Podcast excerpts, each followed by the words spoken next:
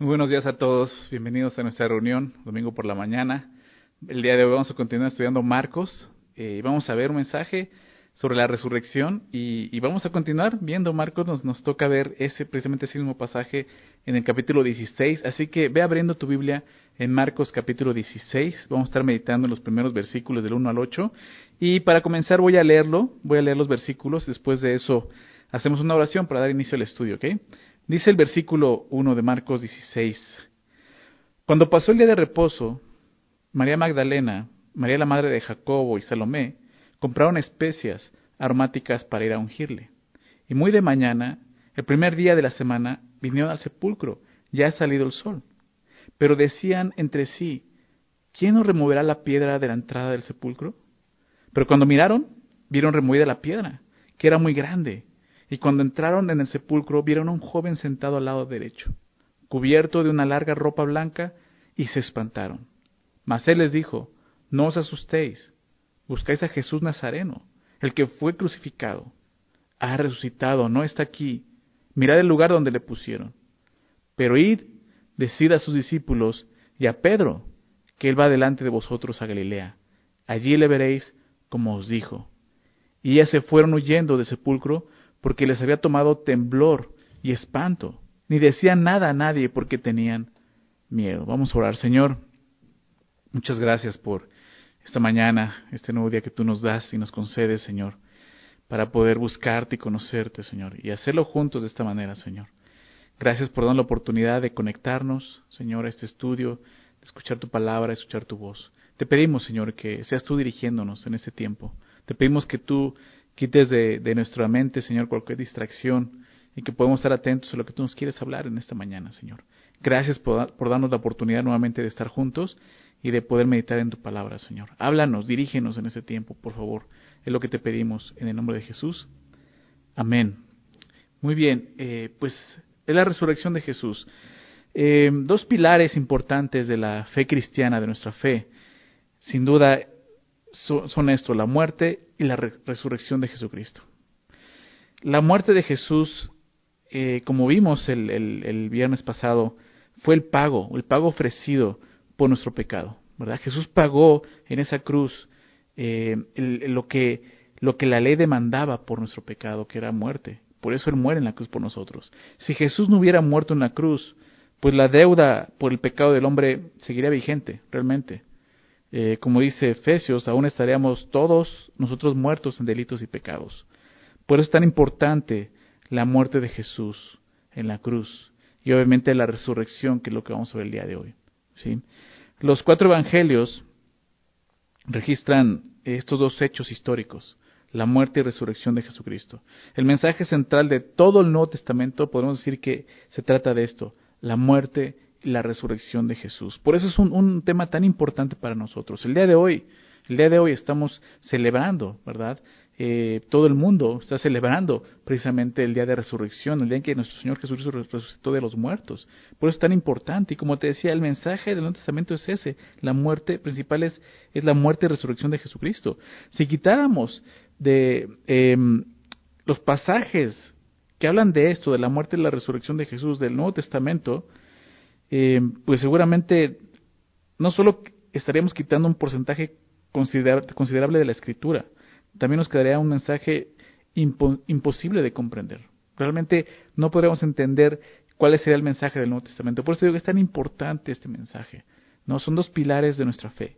La muerte y resurrección de Jesús son tan importantes para el cristianismo que durante muchos siglos, durante muchos, muchos siglos, los hombres eh, incrédulos, escépticos, obviamente hombres sin arrepentimiento, han intentado negar estas dos eh, estos dos hechos, que es la muerte y la resurrección, ofreciendo eh, pues hipótesis realmente ridículas, bastante ridículas. ¿no? Quiero solamente hablar algunas de ellas porque eh, en torno a lo que estamos, vamos a ver el día de hoy, muchas de ellas giran en torno a esto, lo que estoy de aquí.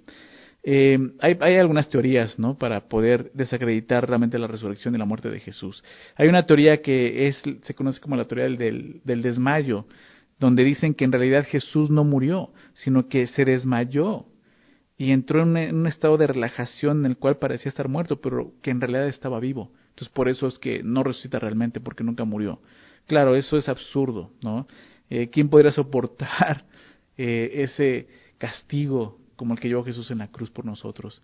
¿No? Lo vimos el, viernes pasado, lo vimos el, el, jueves, el, miércoles, todo lo que Jesús sufrió. No, nadie, nadie, ningún ser humano, por lo más fortalecido que pueda ser, puede soportar ese sufrimiento y ese dolor. Realmente Jesús murió en la cruz. La teoría, hay otra teoría que es la teoría del cuerpo robado, ¿no? la cual inició, eso inició desde el principio, ¿no? Eh, con el soborno y la mentira de los soldados que custodiaban precisamente la tumba de Jesús, diciendo que los discípulos lo habían robado porque ellos se habían quedado dormidos. Esto, esto está registrado en, Mateo 28. Déjame leerlo, vamos para allá, Mateo 28, fíjate lo que dice. Y, ese tipo de, de, de, cosas que te digo, teorías que son ridículas, ¿no? Dice Mateo 28, verso 11, fíjate, mientras ellas iban, y aquí unos de la guardia fueron a la ciudad y dieron aviso a los principales sacerdotes de todas las cosas que habían acontecido, y reunidos con los ancianos y habido consejo, dieron mucho dinero a los soldados, ¿se das cuenta? Lo están sobornando, diciendo, decid vosotros, sus discípulos vinieron de noche y lo hurtaron estando nosotros dormidos. Y si esto lo, lo oyera el gobernador, nosotros le, le, persuadiremos y os pondremos a salvo. Y ellos tomando el dinero hicieron como se les había instruido. Este dicho Fíjate lo que dice, se ha divulgado entre los judíos hasta el día de hoy. Habían pasado muchos años que se divulgaba esa teoría, que realmente Jesús, eh, pues, eh, no resucitó, realmente se robaron su cuerpo, ¿no? Por eso es que no había ningún cuerpo en la tumba. Otra teoría eh, también ridícula es la teoría de la alucinación, que dice que todos los que vieron a Jesús resucitados, resucitado, perdón, pues realmente estaban alucinando, ¿no? sería un, como te dice, absurdo pensar eso, ¿no? Y por último, otra teoría que también es eh, muy chistosa es la teoría del sepulcro equivocado, ¿no? Que dice que todos los que fueron al sepulcro de Jesús, ¿no? No solo las mujeres que vemos aquí, María Magdalena y la otra María, sino también Pedro, Juan, que estuvieron ahí, eh, pues lo que dice es que todos ellos realmente se equivocaron de tumba, que fue en otra tumba que estaba vacía. Eh, todo, esto, es ridículo, pero lo que quiero notar es que cómo Em, el, hombre incrédulo ha tratado de destruir esto. ¿Sí? ¿Por qué? Porque como te decía al principio, estas dos, estos dos pilares sostienen nuestra fe, la fe cristiana, la muerte y resurrección de Jesús. Por eso es atacado estas dos cosas. Pero, pues la Biblia no solo revela el motivo por el cual Jesús murió en la cruz, que es, como vimos, el pecado, el pago del pecado, sino también muestra evidencias, evidencias de que realmente Jesús murió en la cruz y que Jesús resucitó de los muertos. Para empezar, Jesús fue crucificado públicamente. Muchos testigos vieron eso, lo vimos el viernes pasado. Muchos estaban ahí en la cruz viendo cómo Jesús estaba muriendo. ¿sí? Hubo demasiados testigos que presenciaron la muerte de Jesús. Pero continuando el relato del Evangelio de Marcos, vemos una evidencia más de la muerte de Jesús. Y quiero que vayamos eh, al capítulo anterior, en el capítulo 15 que vimos el viernes, pero quiero que, lo veamos un poco más cerca de este punto, de lo que, eh, de, una evidencia más cerca de la muerte de Jesús. Ahí en el Evangelio de Marcos 15, verso 42, dice, cuando llegó la noche, porque era la, era la preparación, no se preparaba para el día de reposo, es decir, la víspera de día de reposo, José de Arimatea, miembro noble del concilio, que también esperaba el reino de Dios, vino y entró osadamente a Pilato y pidió el cuerpo de Jesús. Pilato se sorprendió de que ya hubiese muerto. O sea, realmente Pilato dice, ¿ya murió? O sea, muchos eh, hombres realmente aguantaron mucho tiempo, ¿no? Dos, uno, dos días colgados, pero Jesús murió, ¿no? Y, murió porque e, era, eh, em, Dios quería dejar claro esto, Jesús murió y, era algo evidente. Fíjate de qué forma se confirma esto. Y haciendo venir al centurión, o sea, Pilato hace venir al centurión y le preguntó si ya estaba muerto. Probablemente ese centurión fue el que, el que estaba debajo de la cruz, el que, el que se dio cuenta cuando Jesús muere y dice, verdaderamente este era el Hijo del Hombre. Este centurión seguramente había estado muchas veces eh, en ese, mismo lugar, ¿verdad? Viendo a los crucificados. Seguramente muchas veces vio la gente muriendo y sufriendo. O sea, él pudo haber identificado, este hombre ya está muerto. Este hombre ya murió. Entonces le preguntó si ya estaba muerto. E informado por el centurión, dio el cuerpo a José. Recordemos que el soldado es el que atraviesa el, el, costado de Jesús con una lanza y con eso se confirma la muerte de Jesús. ¿sí? Ahorita vamos a ver eso, pero entonces eh, es informado por el centurión eh, y dio el cuerpo a José. Se habla de un cuerpo inerte, un cuerpo muerto el cual compró una sábana y quitándolo lo envolvió en la sábana y lo puso en un sepulcro que estaba acabado en una peña e hizo rodar una piedra a la entrada del sepulcro. O sea, José de Arimatea fue testigo de esto. Realmente eh, él, él, junto con otra Nicodemo, pues ungen a Jesús, ¿verdad? Y María Magdalena y María Madre de José miraban dónde lo ponían, ellas estaban viendo todo esto. Entonces, eh, eh, es una evidencia más de la muerte de Jesús, ¿no? Pero lo que te decía, la muerte de Jesús fue confirmada por un cuidadoso examen de los soldados romanos. Y esto, para esto quiero que me acompañes a Juan, del Evangelio de Juan, capítulo 19, Evangelio de Juan 19, capítulo 19, versículo 31, fíjate lo que te decía. Entonces los judíos, por cuanto era la preparación de la Pascua, a fin de que los cuerpos no quedasen en la cruz en el día de reposo, pues aquel día de reposo era de gran solemnidad, no porque era el día de reposo después de la Pascua, dice, rogaron a Pilato que se les quebrasen las piernas y, y fuesen quitados de allí. Al quebrarle las piernas, obviamente ya no había forma de poder sostenerse y eh, ya no podían levantarse para respirar, entonces morían de asfixia. Vinieron pues los soldados y quebraron las piernas al primero y asimismo al otro que se había sido crucificado con él. Mas cuando llegaron a Jesús, como le vieron ya muerto, ¿te das cuenta? Estos soldados vieron a Jesús ya muerto, no le quebraron las piernas, pero uno de los soldados le abrió el costado con una lanza y al instante salió sangre y agua. Y el que lo vio da, testimonio y su testimonio es verdadero y él sabe que dice verdad, para que vos también creáis, porque esas cosas sucedieron para que se cumpliese la escritura, no será quebrado hueso suyo. Entonces el testimonio también de los soldados, ellos vieron a Jesús muerto. Pilato confirma que Jesús murió. La muerte de Jesús es tan importante, entonces, como te recordaba, en nuestra fe que sin ella la resurrección no tendría sentido. Por eso es importante recordar esto. Jesús murió en la cruz. Jesús murió realmente en esa cruz por nosotros. Te, decía esto, en, la actualidad, en un esfuerzo por negar la resurrección de Jesús, algunos dicen que Jesús no murió. Pero aquí vemos que su muerte fue confirmada por el centurión, fue confirmada por Pilato, por José de Arimatea, hasta los líderes religiosos y las mujeres que presenciaron el sepelio de Jesús confirmaron esto. Jesús experimentó una verdadera muerte física en la cruz. Jesús murió por nosotros. Jesús murió en la cruz y fue sepultado en un sepulcro, pero Jesús no se quedó ahí. Jesús conquista la muerte resucitando de los muertos. Y eso es lo que vemos en el capítulo 16, versículo 1. Cuando pasó el día de reposo, María Magdalena y María la madre de Jacobo y Salomé compraron especias aromáticas para ir a ungirle. Este, este día de reposo, como lo veíamos en Juan, era un, día de reposo solemne, porque fue el día de reposo después de la Pascua. Era un día de reposo diferente a los demás días de reposo, porque un, un día de reposo especial por eso. Pero también fue un, un, un día, o más bien el día quizás más oscuro de la humanidad. ¿Por qué digo esto? Porque fue el día en que Jesús yacía en una tumba, ¿verdad? Desde el viernes, como vemos, o como terminamos de ver en el, capítulo 15, desde el viernes por la tarde, ya tarde noche, cuando Jesús es bajado de la cruz, lo meten al sepulcro. Y desde ese día hasta el domingo, Jesús estuvo ahí. Digo, no sabemos exactamente en qué momento resucitó, pero ese sábado fue un día muy, muy triste, muy oscuro aún para la humanidad, como te decía. El sábado antes de la resurrección debe haber sido el día más oscuro para los discípulos y los seguidores de Jesús, obviamente contando a estas mujeres también. Piensa en eso, qué día tan triste. Un día triste, quizás interminable para ellos, así debió haber sido. Un día de, de realmente donde vieron su esperanza deshacerse, ¿no? Donde su espíritu estuvo quebrantado, desolado, sus corazones heridos, asustados.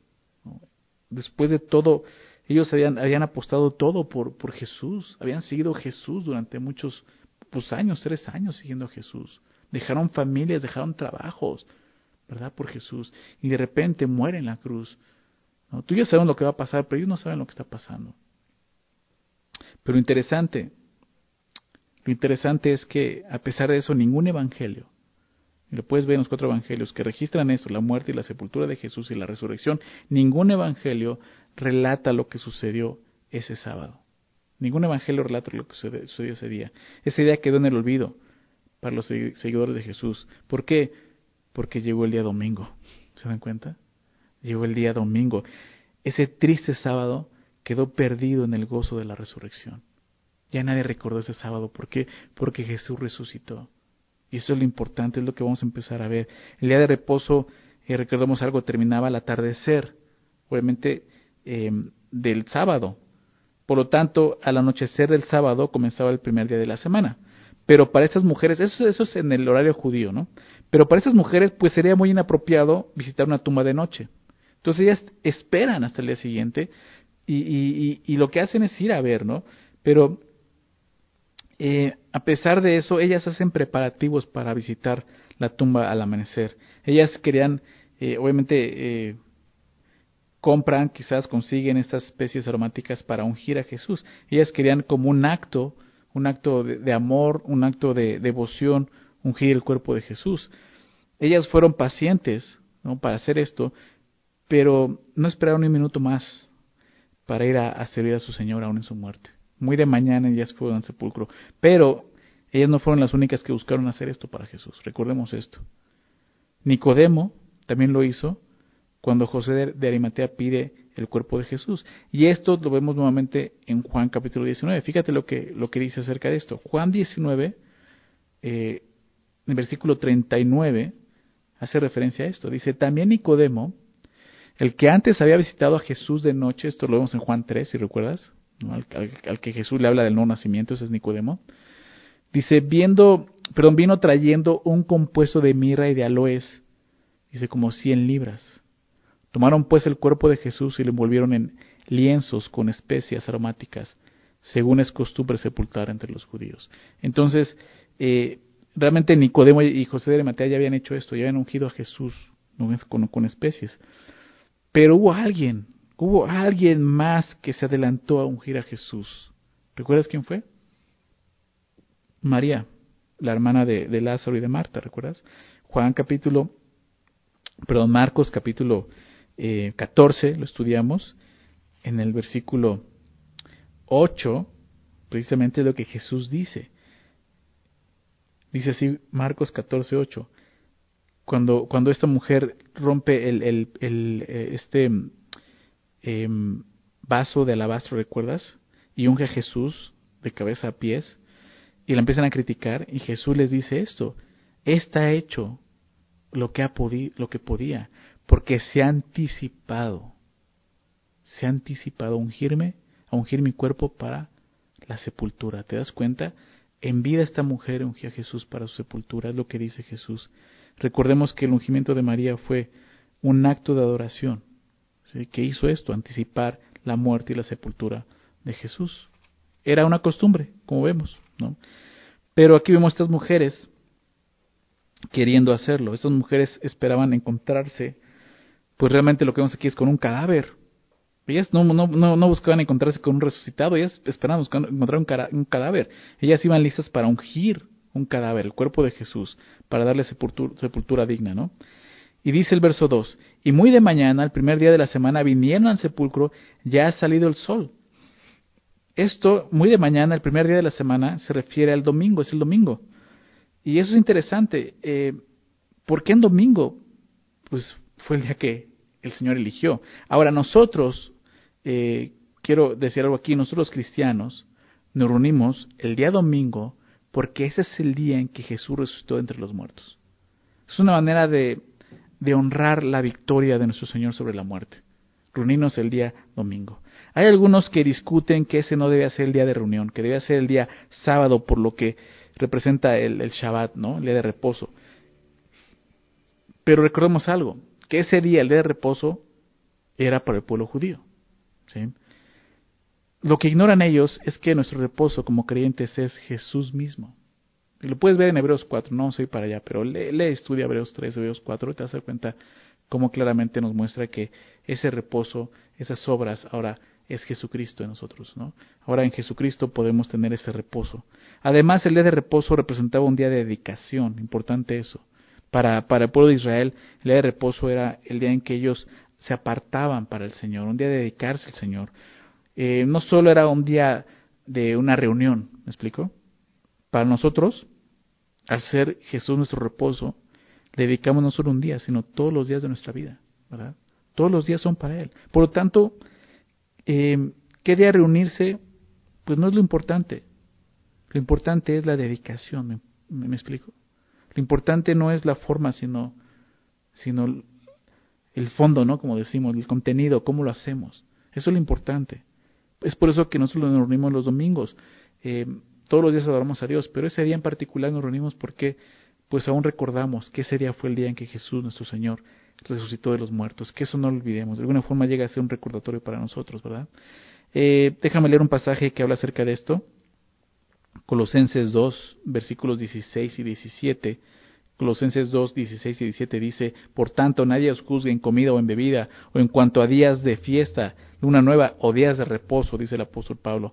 Todo lo cual, todo esto, eh, comida, bebida, días de fiesta, lunas nuevas, o sea, lo que da la ley, dice todo lo cual es sombra de lo que ha de venir, pero el cuerpo es de Cristo. Muestra claramente eso. Todo eso es la sombra, ¿sí?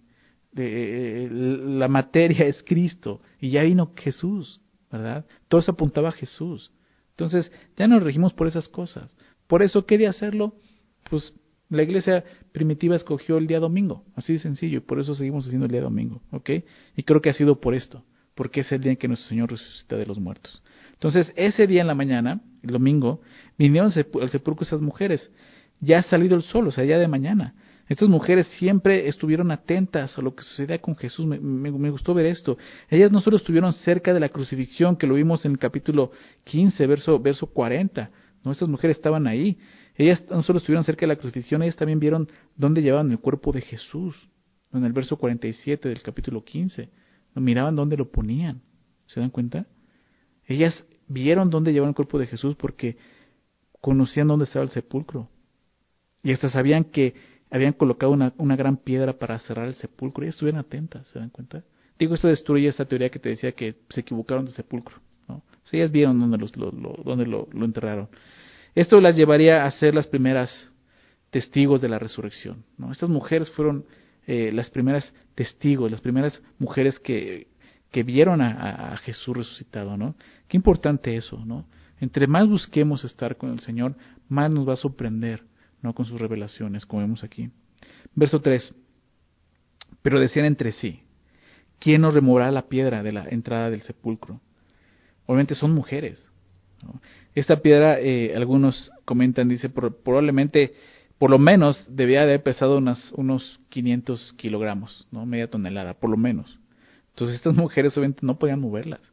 Ellas estaban preocupadas por esto, porque sería imposible que un grupo de mujeres moviera esa piedra. Sin embargo, me gusta esto, eso no las, no las detendría para honrar a su Señor. Si ellos dijeron, pues mira, vamos, vamos a ver qué pasa, ¿no? vamos a ver si alguien puede ayudarnos, ¿no? Y, y pues eh, me gusta que, ahorita vamos a ver adelante, llegan y la piedra está movida, ¿no? Entonces, qué importante es eso, ¿no? A veces nos ponemos nosotros mismos obstáculos para servir a Dios, ¿no? Es que yo no puedo por eso, es que yo no puedo. Mira, tú solo tienes el corazón para servir a Dios y Dios va a mover cualquier piedra que se esté interponiendo o estorbando en tu camino. ¿Sí? Esas mujeres querían honrar a Dios y querían servirle. Ahora, otra cosa, su pregunta nos muestra nuevamente que ellas no esperaban una tumba vacía. Ellas esperaban realmente eh, ver un cuerpo, el cuerpo de Jesús muerto. Creo que lo que vemos y hemos estado viendo en todo el, Evangelio es una predisposición en la mente tanto de los judíos eh, y como en esas mujeres que pues Jesús ha muerto.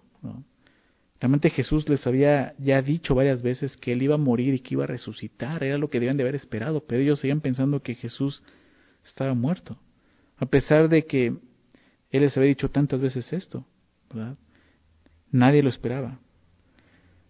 Su pregunta acerca de la piedra también revela que ellas no estaban al tanto de, de, de esta delegación de los gobernantes judíos que habían acudido a Pilato solicitándole que aseguraran el sepulcro. Ellos le pidieron esto. Déjame leer esto en Mateo, capítulo 27, versículo 62, vemos esto, Mateo 27, 62. Fíjate lo que dice, al día siguiente, que es después de la preparación, se reunieron los principales sacerdotes y los fariseos, ante Pilato. Este día es ese día sábado, lo que pasó. Se reunieron los sacerdotes con Pilato diciendo, Señor, nos acordamos que aquel engañador, hablando de Jesús, fíjate cómo, cómo, de, cómo hablan de él, dijo, viviendo aún, o sea, ellos mismos lo están dando por muerto. ¿Se dan cuenta? Viviendo aún, o sea, él ya está muerto. Después de tres días resucitaré. Mejor se acordaron ellos, ¿no? Que los discípulos. Manda pues que se asegure el sepulcro hasta el tercer día, no sea que vengan sus discípulos de, de noche y lo hurten y digan al pueblo, resucitó entre los muertos y será el postre error peor que el primero. Y Pilato les, les dijo, ahí tenéis, ahí tenéis una, una guardia, id y asegurarlo como sabéis. Entonces ellos fueron y aseguraron el sepulcro, sellando la piedra y poniéndola, y poniendo la guardia. O sea, sin darse cuenta, estos líderes judíos ayudaron a asegurar la resurrección, realmente lo que estaban haciendo. Nadie podría decir que el cuerpo de Jesús fue robado para decir que había sido resucitado porque ellos solicitaron asegurar el sepulcro, sellaron hasta la piedra. Había una guardia de, de, soldados custodiándola, como vimos que después lo sobornaron, ¿verdad? ¿Se dan cuenta? Entonces, eh, que también destruye esa teoría de que se roban el cuerpo de Jesús, o sea, eso no sucedió, ¿no? Estaban los soldados custodiando todo el tiempo esa tumba, ¿sí? Entonces, eh, pues bueno, como te decía, eh, estas mujeres no sabían de esto, porque pues no saben, eh, preguntan esto, ¿quién, cómo vamos a mover esa piedra, no? Pero vamos a ver qué sucede. Versículo 4, Marcos 16. Pero cuando miraron, ¿no? Eh, vieron removida la piedra, que era muy grande, como te decía, aquí lo dice, era muy grande. Entonces, cuando llegan esas mujeres al sepulcro, su sorpresa fue ver que la piedra estaba removida. Alguien había estado ahí antes que ellas. Imagínate el, asombro, el, el, terror, ¿no? De decir, ¿qué pasó? E, era evidente que algo había sucedido en ese momento, pues ellas no sabían qué, era lo que había sucedido, pero comprendieron que había ocurrido algo extraordinario. ¿Por qué? Porque la piedra ya había sido quitada y la tumba estaba abierta. Entonces, verso 5 dice, y cuando entraron en el sepulcro, vieron a un joven sentado al lado derecho, cubierto de una larga, ropa blanca, y se espantaron. Eh, se espantan, ¿no? Y yo digo, o sea, yo quizás ni siquiera me hubiera asomado, ¿no? Pero ellas, ellas entran al sepulcro y ven a un joven sentado al lado derecho con, imagínate eso, cubierto de una larga ropa blanca. Pues cómo nos van a espantar. ¿Quién era este joven?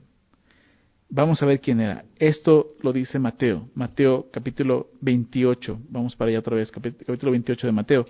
Fíjate lo que dice, versículo 2. Dice que hubo un gran terremoto. ¿Por qué?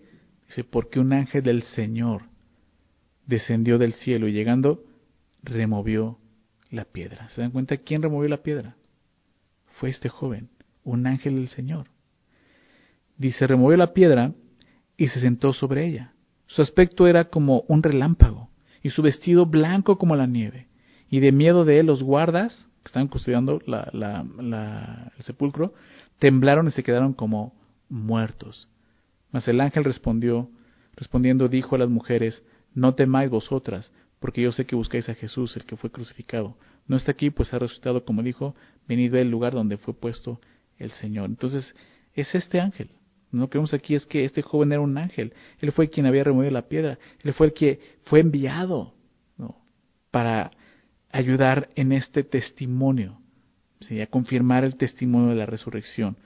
Regresando a Marcos, versículo 6 dice, mas él les dijo, no os asustéis. Buscáis a Jesús Nazareno, el que fue crucificado. Ha resucitado, no está aquí. Mirad el lugar donde le pusieron. Qué increíble. Eh, lo que hallaron en la tumba fue completamente inesperado para ellas. Ellas estaban asustadas, obviamente, como vimos en el versículo 5, se espantaron, pero este ángel dice, no, no se asusten. ¿Sí? Era inesperado. La piedra estaba removida el cuerpo estaba eh, desaparecido. y un mensajero estaba esperándolas para darles la buena noticia de la resurrección del Señor. Qué increíble esto. Estas mujeres van a servir a Dios y se encuentran con una gran noticia. Jesús resucitó. Buscáis a Jesús Nazareno, el que fue crucificado. Dice, ha resucitado, ¿se dan cuenta? El ángel confirma la identidad de Jesús. Es muy interesante esto. Estas mujeres no se equivocaron de tumba, ¿verdad? Ni de persona. Era Jesús. Y el ángel lo, lo, lo, lo confirma. Buscáis a Jesús Nazareno. El mismo Jesús que conocieron de Nazaret, él está hablando el ángel, a quien acompañaron por los caminos de Galilea y, de Judea. El Jesús que fue crucificado, ¿se dan cuenta? Lo está dejando muy claro. A quien vieron en la cruz con los clavos en las manos y la, sangre corriendo por su costado. El mismo que buscan ha resucitado entre los muertos, es lo que dice el ángel. Qué noticia tan espectacular recibieron estas mujeres, ¿se dan cuenta? El ángel entonces refuerza la evidencia de que Jesús realmente ha resucitado. Dice, continúa diciendo esto, no está aquí, no está aquí, miren, miren el lugar donde le pusieron, no está aquí. La piedra, obviamente, no fue removida para que Jesús saliera, fue removida para esto, para que todos pudieran entrar y ver que Jesús ya no estaba ahí, que en verdad Jesús había resucitado. Jesús resucitó de los muertos.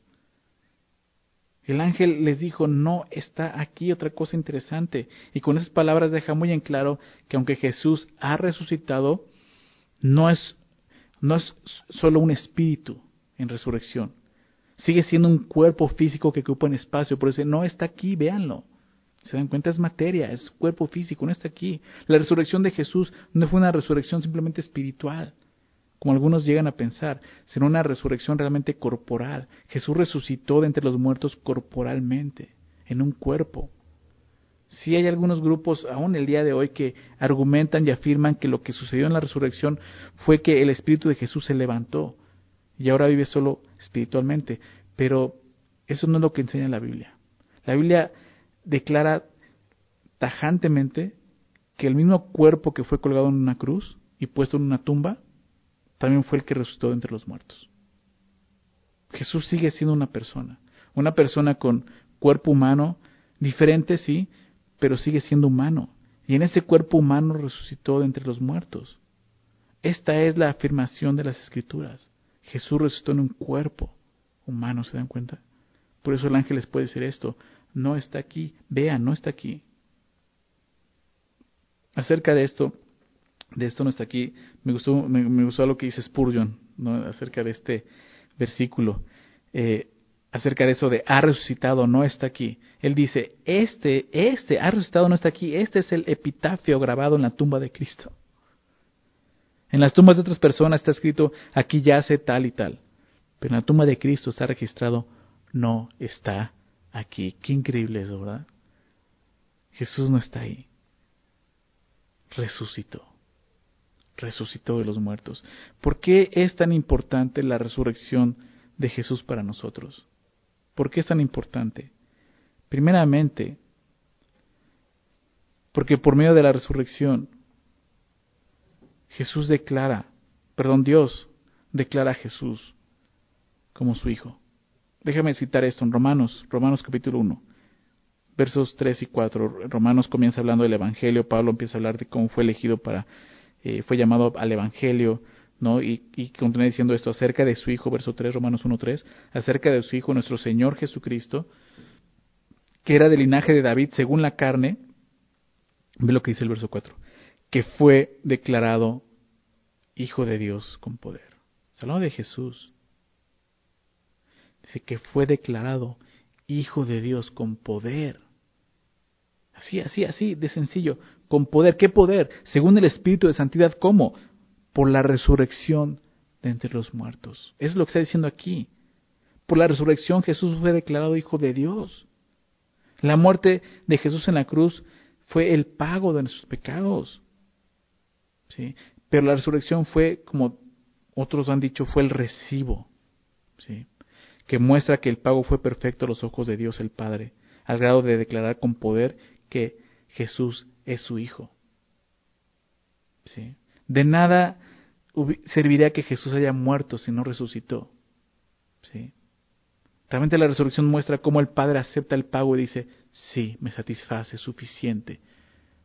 Vale, vale lo que hizo. Y es por eso que tú y yo podemos tener el día de hoy esa esperanza.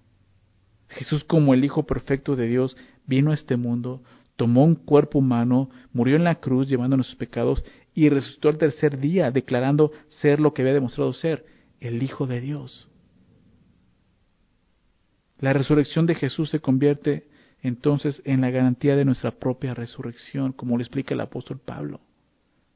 Primera Tesalonicenses 4, versículo 14. Primera Tesalonicenses 4, 14 dice, porque si creemos, si creemos esto, que Jesús murió y resucitó, si creemos esto, si Jesús murió y resucitó, así también, así también traerá Dios con Jesús a los que durmieron en él. Si creemos que Jesús murió y resucitó, así también, ¿qué cosa creeremos? No, así también esto va a suceder. Traerá Dios con Jesús a quienes, a los que hemos dormido, hablando de, de los que hemos fallecido, no hemos muerto, o lo que estemos muertos, los que estén muertos en ese momento, en la resurrección en Él. ¿Se dan cuenta? Su resurrección es garantía de nuestra propia resurrección. Por eso es tan importante para nosotros. De, nada nos serviría, nos serviría un Salvador muerto sin resurrección. No tenemos esperanza de vida eterna. ¿Se dan cuenta? Es por eso importante esto, la resurrección, muerte y resurrección de Jesús. Vamos a, a regresar a Marcos para terminar. Dice el verso 7. Después de que el ángel les dice, ha resucitado, no está aquí, mire en el lugar en donde le pusieron. Pero ahora el verso 7 les dice esto, pero id, decid a sus discípulos y a Pedro que él va delante de vosotros a Galilea, allí le veréis, como os dijo. Hay algo que ellos tienen que hacer, pero id, vayan, digan a sus discípulos. Los discípulos, lo que vemos aquí es que ni siquiera estuvieron, eh, ni siquiera tuvieron el interés de ir a la tumba de Jesús. Ellos estaban dispersos, ¿no? Tal como Jesús se los había dicho que sucedería, ¿recuerdan? En el capítulo 14, verso 27, heriría el pastor y, las ovejas eran dispersas. Eso es lo que estaba pasando. Se cumplió la escritura, se cumplió lo que dijo Jesús. Los discípulos ni siquiera están ahí. Por lo tanto, tenían estas mujeres que llevar este mensaje de resurrección, ¿se dan cuenta?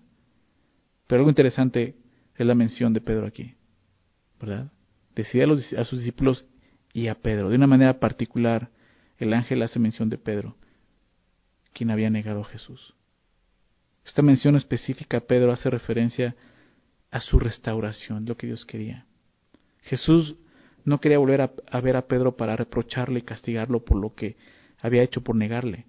Jesús quería volver a verlo para restaurarle.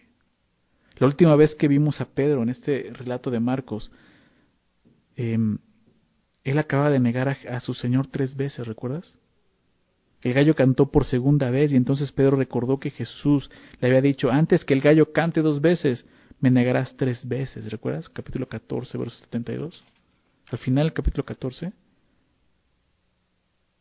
Y lo último que vimos fue que Pedro terminó llorando amargamente. Él lloró de darse cuenta que pues que realmente no era lo que él pensaba. Probablemente, probablemente Pedro estaba muy decepcionado de sus acciones, de lo que había hecho, pero Jesús tenía mucho más interés en confortar al pecador que en castigar el pecado, que castigar su pecado, ¿se dan cuenta? Realmente lo que Jesús quería restaurar a Pedro. Por eso esta mención.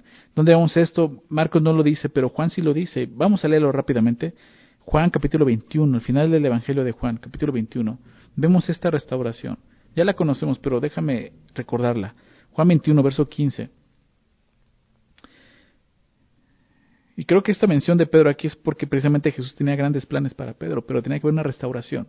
Qué importante es esto, ¿no? O sea, cuando, cuando hay un conflicto tiene que haber una restauración, aunque con Jesús lo aprendemos. O sea, tiene que haber realmente una confrontación de lo que estuvo mal y un reconocimiento de lo que se hizo mal. Fíjate lo que sucede aquí. Cuando hubieron comido, Jesús dijo a Simón Pedro, eso ya, ya, ya resucitado, llevaron a Jesús en Galilea, están en Galilea, Jesús ya resucitó, ya lo vieron ahí. Entonces, cuando hubieron comido, Jesús dijo a Simón Pedro, Simón, hijo de Jonás, ¿me amas más que estos? Le respondió, sí, Señor, tú sabes que te amo. Le dijo, apacienta mis corderos. Recordemos que eh, el griego es muy específico. Desgraciadamente nuestra traducción eh, no, no hace eh, una buena traducción en, en, estos pasajes, porque cuando habla de, amar están usando dos, dos palabras diferentes. Jesús usa la palabra agape y Pedro usa la palabra filos o fileo, ¿no? que son palabras muy diferentes. Agape es, ese amor eh, sacrificial que, Jesús mostró en la cruz. El, el, amor que menciona Pedro es simplemente el, el, amor por un afecto, ¿no? Como, pues sí, o sea, es como si Jesús le estuviera diciendo, Pedro, ¿me amas más que estos? Y como si Pedro le estuviera respondiendo, sí, Señor, te quiero. Es muy diferente. Apaciente, pero Jesús le dice, apacienta mis corderos. Volví a decir la segunda vez, Simón hijo de Jonás, ¿me amas nuevamente? ¿Me amas? Pero Pedro este, le respondió, sí Señor, tú sabes que te quiero, es lo que le está diciendo, te amo. Le dijo, pastorea mis ovejas. Le dijo la tercera vez, Simón hijo de Jonás, ¿me amas? Aquí es diferente, Jesús ya no usa la palabra ágape, usa la palabra fileo. O sea, ¿me quieres? Pedro se entristeció de que le dijese la tercera vez esto. No, no, no, no me amas, sino realmente me quieres, me aprecias. Y le respondió, Señor, tú lo sabes todo, tú sabes que te amo. Jesús le dijo, apacienta mis ovejas. De cierto, de cierto, te digo, cuando era más joven te ceñías e ibas a donde querías, mas cuando ya seas viejo extenderás tus manos y te ceñirá otro y te llevará donde no quieras, hablando de su muerte. No, esto dijo dando a entender con qué muerte había de glorificar a Dios. Y dicho esto añadió, sígueme. O sea, al final Jesús le dijo, ¿ya viste, Pedro? En el impulsivo Pedro, ¿ya viste? Al final sí vas a morir por mí, pero no va a ser como tú pensabas, va a ser como yo te digo. ¿Se dan cuenta? Y con esto hay una restauración. Realmente lo que Jesús quería esto. Y, vemos que Dios tenía planes para este hombre. Por eso dice, apacienta mis ovejas, apacienta mis corderos. Y sí, este Simón es el, uno de los grandes apóstoles, el apóstol Pedro, ¿verdad? Que vemos en la Biblia. Otra cosa que veo aquí es que, eh, regresando a Marcos, cuando le dice esto, ve a los discípulos y a Pedro en particular, me gusta ver que Jesús está dispuesto para cada uno de sus discípulos. Él no está tan solo dispuesto para las multitudes. Nuestra relación con Él es personal, íntima. Él nos conoce cada uno de nosotros. Qué increíble tener este Dios tan personal, ¿verdad? Que podemos ir en cualquier momento y Él conoce nuestro dolor y aflicción. No necesitamos ir con otra persona ¿no? o multitud con Jesús. Podemos ir con Él. Él se enfoca en cada uno de nosotros, ¿se dan cuenta? Le dijo a Pedro al final, sígueme, ¿no? En Juan. Y es lo que iba a hacer. Bien, vamos a regresar a Marcos. Entonces dice, id, ¿no? Con los discípulos, con Pedro, y decirle esto, que Él va delante de vosotros a Galilea. Allí le veréis como os dijo. También Jesús ya les había dicho esto, que después de haber resucitado los vería en Galilea. O sea, Jesús les dijo, voy a resucitar, los voy a ver allá. Los discípulos, no sé qué pasaba por su mente, ¿verdad? Esto lo vimos en el capítulo 14, ¿no? También, déjame ir para allá, ¿no? Recordarlo, eh, capítulo 14 de Marcos versículo 28, 28, que es precisamente donde Pedro le está diciendo, Señor, aunque todos escandalicen, yo no, ¿recuerdas? Fíjate, capítulo 14, 28, pero después que haya resucitado, iré delante de ustedes a Galilea. Ahí fue donde les dijo esto. Después de haber resucitado, iré delante de ustedes a Galilea. Entonces Pedro le dijo, aunque todos se escandalicen, yo no. Y le dijo, de cierto te digo que tú hoy, en esta noche, antes que el gallo haya cantado dos veces, me negarás tres veces. Mas él con mayor insistencia decía, si me fuera necesario morir contigo, no te negaré. También todos decían lo mismo. O sea, Jesús les dijo, a ver, le estoy diciendo lo que va a pasar, ¿no? Se van a escandalizar, se van a esparcir, ¿no? Pero los voy a ver en Galilea, ahí va a ser nuestro encuentro. Pero ¿qué hicieron ellos? No, vamos a unir por ti. O sea, nuevamente vemos eso. Tenemos que poner atención a lo que Jesús nos habla y nos dice. Las cosas no son como nos quisiéramos o imagináramos, es como Jesús como Dios nos dice, su voluntad. Si es lo que vemos aquí. Él va delante de ustedes a Galilea, allí le veréis, y muy enfático, como os dijo. Bien, el, objetivo principal de este mensaje, pues era que los discípulos vieran a Jesús resucitado. ¿Sí? Lo que les había dicho, que me vean ya resucitado. Y aquí vemos lo que algunos llaman eh, la responsabilidad de la resurrección. No era suficiente que estas mujeres fueran solo unas espectadoras, ellas tenían que ser embajadoras y llevar la noticia a otros. Jesús ha resucitado.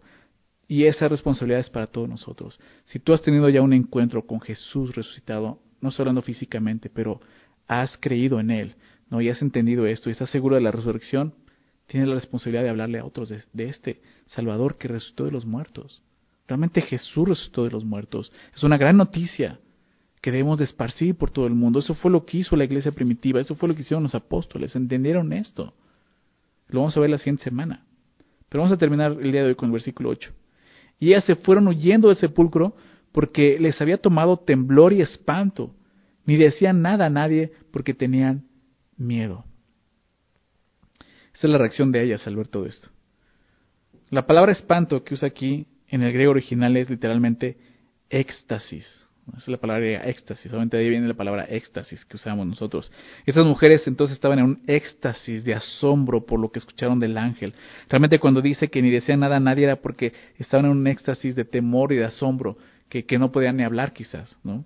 Estas mujeres estaban hechas un manojo de nervios, de temor, de espanto, de miedo. Pero no solo eso, en ellas había un gran gozo. Marcos no lo dice, pero Mateo sí lo dice, y creo que esto es bien importante. Déjame leerlo. Mateo 28, versículo 8.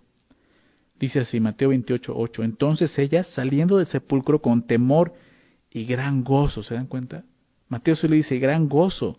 Fueron corriendo a dar las nuevas a sus discípulos, y mientras iban a dar las nuevas a los discípulos, ¿qué crees que pasó? Marcos no lo dice, pero fíjate lo que pasa. He aquí Jesús les salió al encuentro diciendo, salve. Y ellas acercándose abrazaron sus pies y le adoraron. Entonces Jesús les dijo, no temáis, id da las nuevas a mis hermanos para que vayan a Galilea y allí me verán. Jesús les confirma, hey, esto es importante, den las nuevas, las buenas nuevas. Pero ellas van con gozo realmente. Si van, van en éxtasis, asombradas, con cierto temor, pero van con gozo. Y me gusta ver esto y quiero terminar con esto. El capítulo comenzó, como lo vimos, con el día más oscuro de la historia, ¿verdad? Un sábado, cuando Jesús estuvo en la tumba.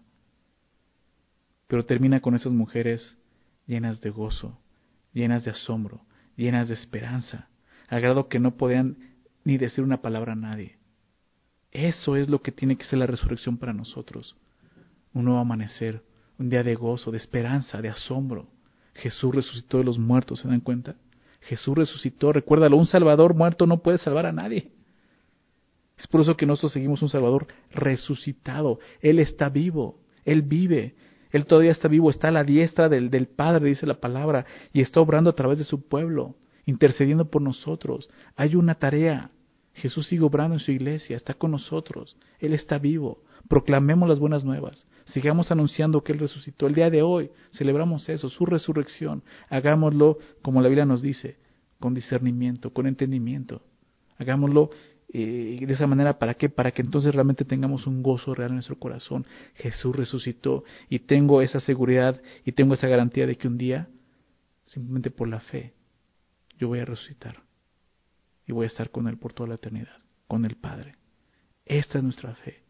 Por eso te decía, es tan importante estos, estos dos pilares ¿no? de nuestra fe, la muerte y resurrección de Jesús. Esa es la, la realidad de la resurrección. En esto creemos, en esto está fundada nuestra fe.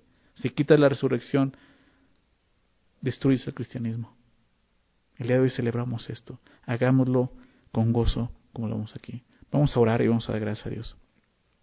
Padre bendito, agradecemos, Señor, este tiempo que tú nos has dado en tu palabra. Gracias por permitirnos meditar en ella y poder encontrarnos con esto, Señor. Cosas que ya sabemos, pero a veces, Señor, tristemente deja de sorprendernos. Saber que tu Hijo Jesús murió en esa cruz, pagando el precio de nuestro pecado. Pero no quedó muerto, Él resucitó de los muertos.